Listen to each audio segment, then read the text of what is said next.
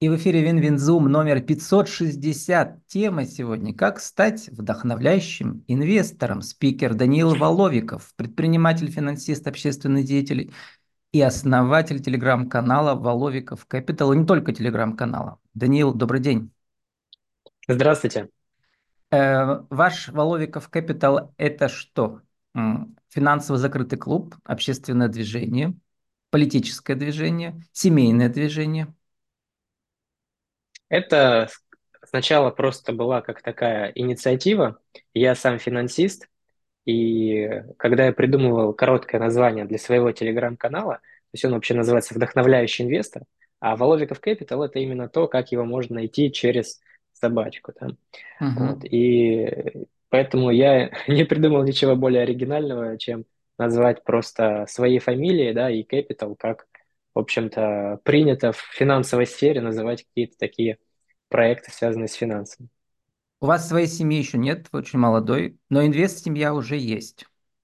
Вот, да. и вы там в качестве главы семьи, главного советчика?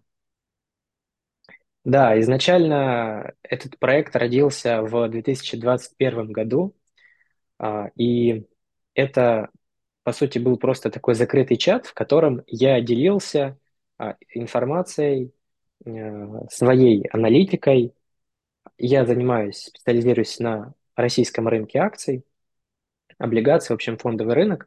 И я делился своей аналитикой, э, как я анализирую компании и какие для меня кажутся более привлекательные, какие я покупаю, какие там я продаю. И э, в этом чате я решил просто делиться этой информацией с другими людьми, чтобы ею пользовался на практике не только я, но и еще любой, кто пожелает присоединиться. Участие в этом чате тогда было так чисто символическое. А сейчас это инфобизнес рублей, у вас, да. Да. Закрытый да. вход, а... но там не только вы один. Теперь у вас там есть юрист, психолог в сфере финансов, нутрициолог, биохакер, инвестиционный управляющий. Это вы, наверное. Да, совершенно верно. Лайф-коуч и безлимитные консультации ваши. Вот. Эм, вы уже да. упомянули про инвестиции, а я приглашаю федеральных спикеров проект для Пермского края, для самозанятых предпринимателей. Только если не к нам заезжают в гости читать лекции для «Мой бизнес Пермский край». Вы еще не заехали, хотя проехали 50 городов в этом году. Да. Но у нас есть Перми другая связь с Пермским краем. Вы покупаете, я посмотрел недавно в вашем, телег... в вашем телеграм-канале, Пермэнергосбыт. Совершенно случайно, да, видимо, да. да. Ну, расскажите, если купили, почему.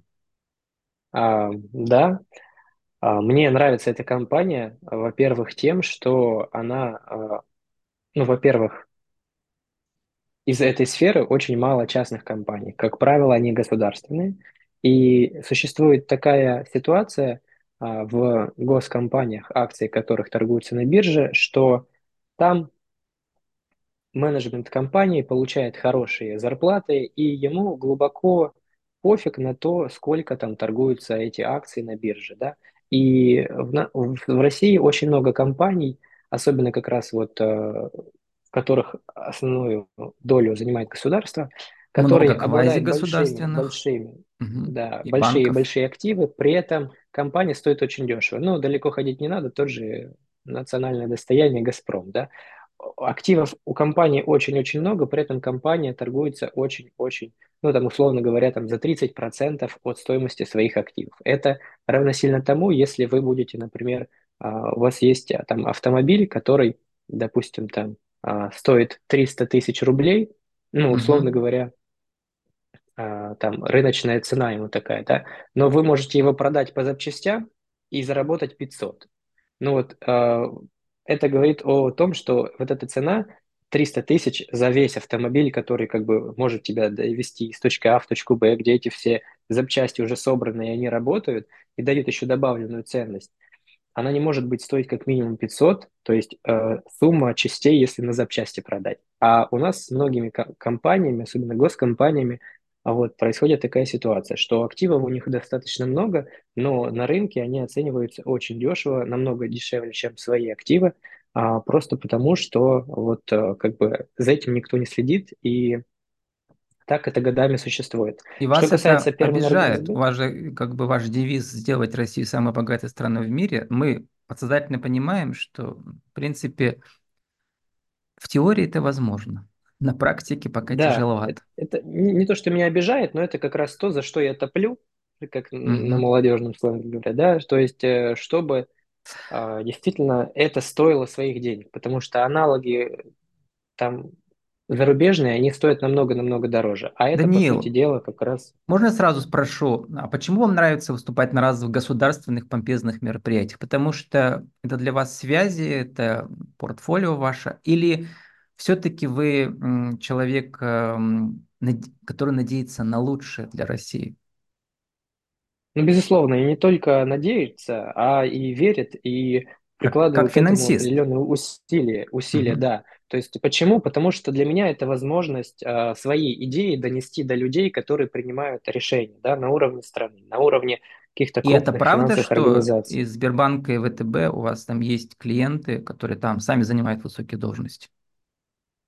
Да, и, соответственно, для меня это возможность а, донести прежде всего вот как раз свое видение, свои идеи. А, у меня на Мгм. данный момент нет сейчас таких как бы полномочий, там, власти, да, а, чтобы это действительно как бы изменить. Но вот я э, каким способом пошел? Я могу э, эт- об этом говорить этим людям, которые принимают эти решения, и действительно вот таким способом участвовать в том, ш- чтобы вот эта вот несправедливость, которая существует, на мой взгляд, ее как бы уменьшить Мгм. и улучшить вообще, в принципе, как бы Вы настоящий патриот, а не на зарплате патриота. Значит, у нас много таких есть. Да, я предприниматель, я никогда нигде не работал, у меня нет трудовой книжки, и Верите, я с, верите с а, в деньги в большие бизнесом. деньги. Даниил, и у нас еще вторая связь с Перским краем есть. Э, Две ваших подписчицы являются моей героиней моего цикла. Сегодня у нас с вами уже 1004 эфир, э, вот за 4 года. Ого, И я вам уже рассказал перед началом, и вы прямо их вспомнили. То есть вы реально помните многих своих подписчиков по именам и фамилиям? да, Мгм. да.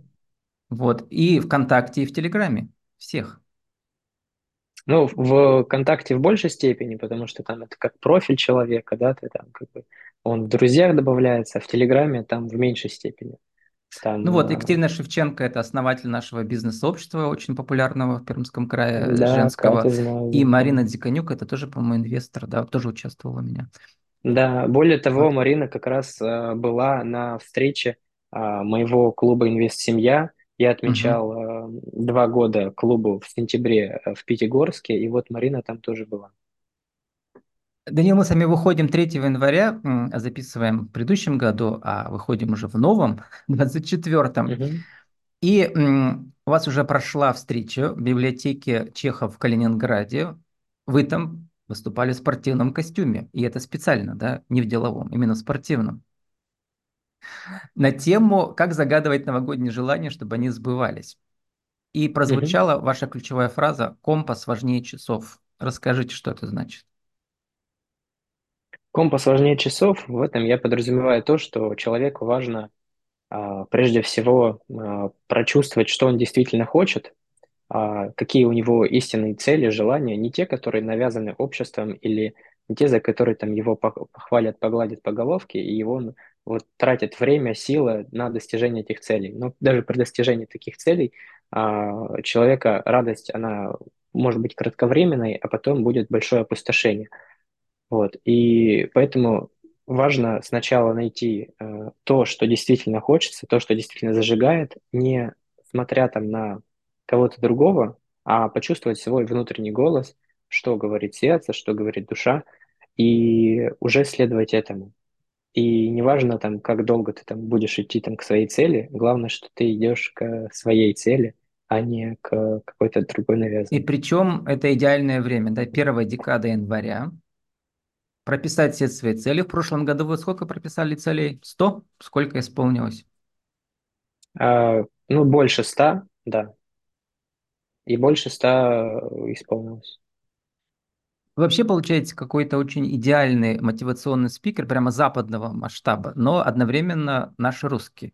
Да. Но сейчас в Калининграде, это бывшая территория Пруссии. Достаточно просто, да. И для э, аудиоверсии расскажем, вы сидите в каком-то такой дизайн, тоже очень немецкий. Что это такое? Где вы сидите? Но это как раз-таки тоже немецкий дом, а, которому почти сто лет. как раз еще Мгм. сохранившийся, да, немецкий дом а, в немецкой архитектуре. Вот, и я сейчас живу здесь. А не кажется ли вам, Данил, что вообще русскому характеру э, очень важна связь с немецким, с немецкой пунктуальностью и деловитостью? Помните, приехала э, принцесса Федери... эм, как ее звали у нас, София Федерика Ангальцербская, что получилось из России благодаря ее управлению? Да, и более того, я э, считаю, что русские немцы, э, ну, это практически как там русские белорусы, да, то есть, ну, практически там, э, если э, сейчас у нас как бы уже есть такое разделение, да, там, э, русских и белорусов, условно говоря, да, то, допустим, там 200-300 лет назад это считался вообще один народ, да, вот. А если мы заглянем еще дальше, да, то как бы и русские, и немцы, это тоже не считался практически один народ. Вот, и э, там две тысячи, три тысячи лет назад, да, то есть, по сути, это как бы, и если еще так а, углубиться в некую такую, может быть, в какой-то степени а, мистическую тематику, да, а, вот многие говорят про всякие там тотемные животные, я просто слышал от одного а, человека такую фразу, вот просто запомнилась в связи немцев и русских, да, он сказал, что у нас тотемное животное у русских медведь, а у немцев кабан. И как бы и кабан, и медведь живут в одном лесу. И они как бы вместе, Они а, партнеры. со- с- они партнеры, да, они сосуществуют. Мгм. Вот, как бы в, в, в одном этом.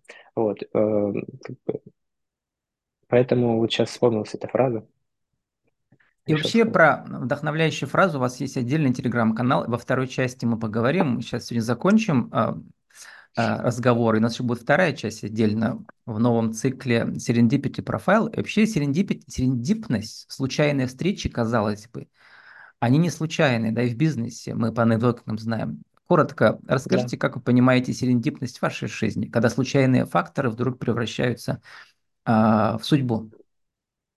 Мгм.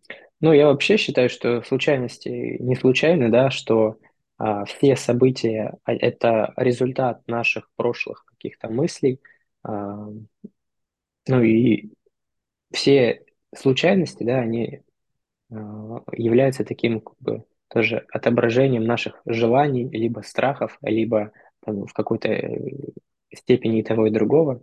И у меня такая позиция, что человек, он а, сам э, творец, создатель своей жизни, и он полностью ответственность за все, что с ним происходит, берет на себя. И, соответственно, э, все события, даже там, которые можно сказать на первый взгляд негативные, да, это они являются результатом каких-то в прошлом негативных мыслей человека. Поэтому а, события, они максимально таким образом начинают подстраиваться. То есть человек своими мыслями, настройкой на том, что он думает, в каком состоянии он думает, да, он притягивает к себе те или иные события. И это можно наблюдать в том, что вот э, люди, которые живут в одном и том же месте, у которых происходят одни и те же события, но они по-разному смотрят на эти события, да. Для кого-то это хорошо, для кого-то плохо. Но по сути все события, они нейтральны. Они и уже окраску какую-то эмоциональную им при, приносит сам Мгм. человек в соответствии со своими какими-то установками ценностями. эту тему мы продолжим во второй части. И вообще, вдохновляющий инвестор у вас там 640 подписчиков в Телеграме, а вот во втором канале. Озарении, там у вас пока десятки. Мгм. Но второй канал Мгм. мне, как человеку, любящему тоже слово вдохновляющий, показался гораздо более, ну, пока я от финансов далек, а, а тут э, каждая фраза, вы ведь э, редко цитируете чужие фразы.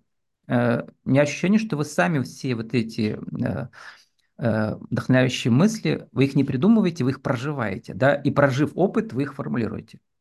Коротко расскажите. Ну, и, и, и так, и так бывает. Вообще, изначально я а, история создания, да, этого канала, канала, то есть у меня был канал «Вдохновляющий инвестор», да, а, и я, наверное, может быть, года полтора назад решил создать еще один канал для того, чтобы делиться своими какими-то мыслями, именно такими мыслями, которые а, не просто мысли, а которые прям вот а, а, Афористичные я, максимы, да, и аффирмации, по сути дела.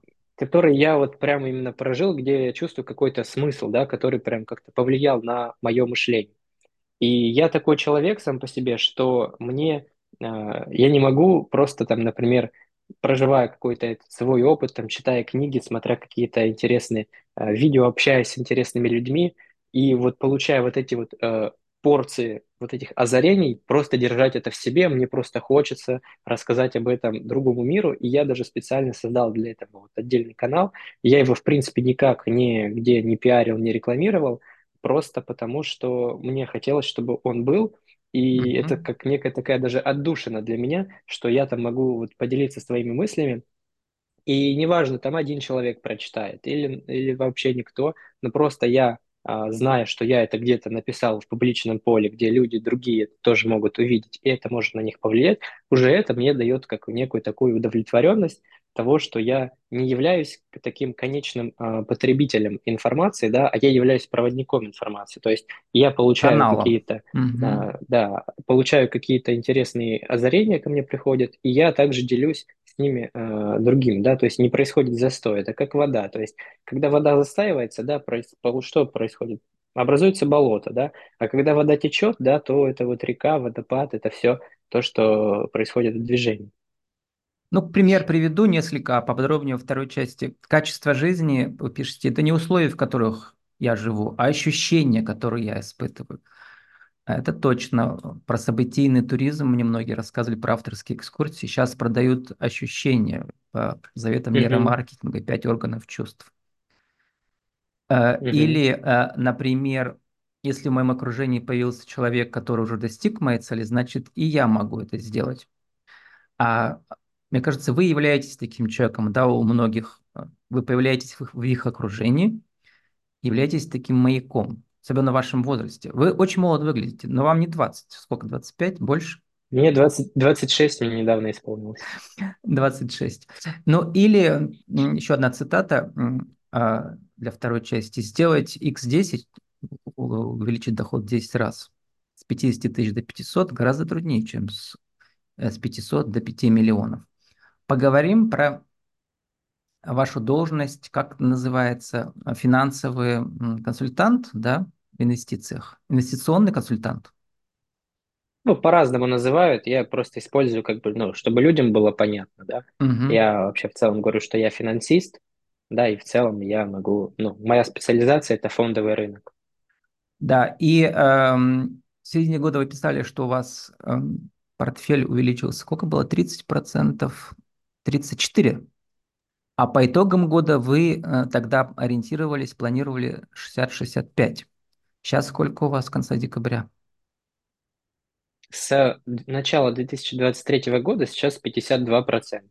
Это 52. вот, а, Мгм. да. Когда мы ставим цели в начале года, а, ну, понятно, что на фондовом рынке там планировать ничего невозможно. А все-таки что-то можно. Что можно планировать, что нельзя? Мгм. А, Что можно планировать? А, Прежде всего, это не то, что даже планирование, а понимание своей стратегии.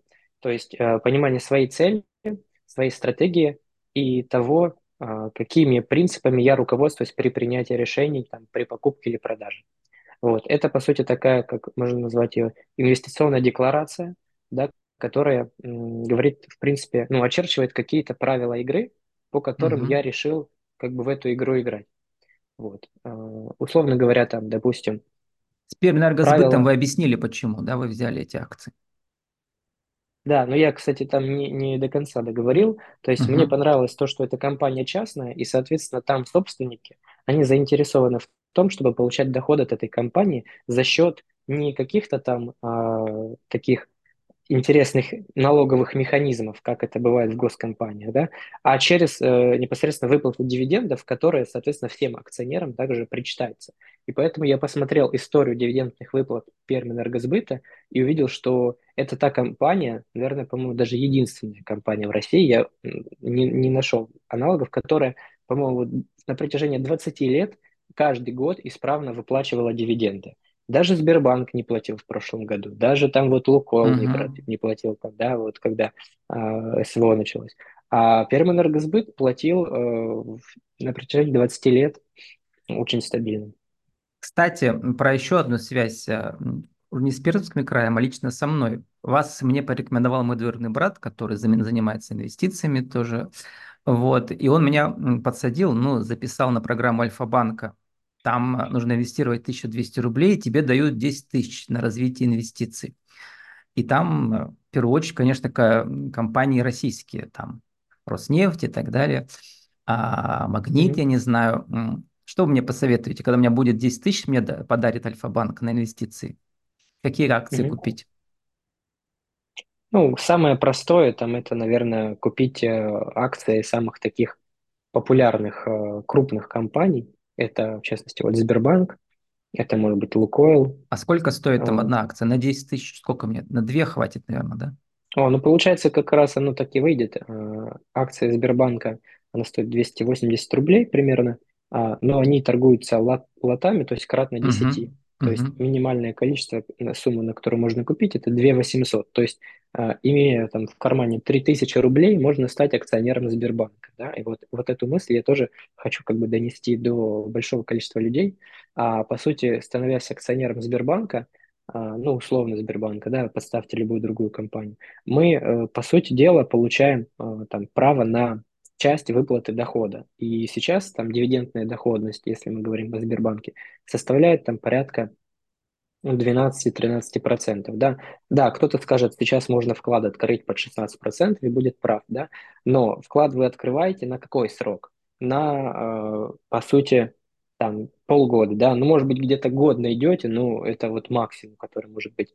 А когда вы покупаете акцию по такой цене, и сейчас дивидендная доходность там 12%, то вы на, на какой срок покупаете эту, фиксируете себе эту доходность? На всю жизнь ну, если вот по этой цене, по которой вы купили, да. И это еще с учетом того, что если посмотреть, как бы, да, а, историю развития, то Сбербанк практически каждый год увеличивал свои дивиденды, да, если взять условный, там, допустим, а, ну, в течение там одного-двух лет прогнозировать тяжело, да, могут быть разные какие-то там шоки, но а, если мы возьмем там длительный срок, да, который сглаживает вот эти вот колебания, там 5-10 лет, то мы еще увидим, что дивиденды еще вырастут как минимум в два То есть раза. Сбербанк да? это, на ваш взгляд, самая э, э, вдохновляющая компания среди госкомпаний России? Используя ваше слово.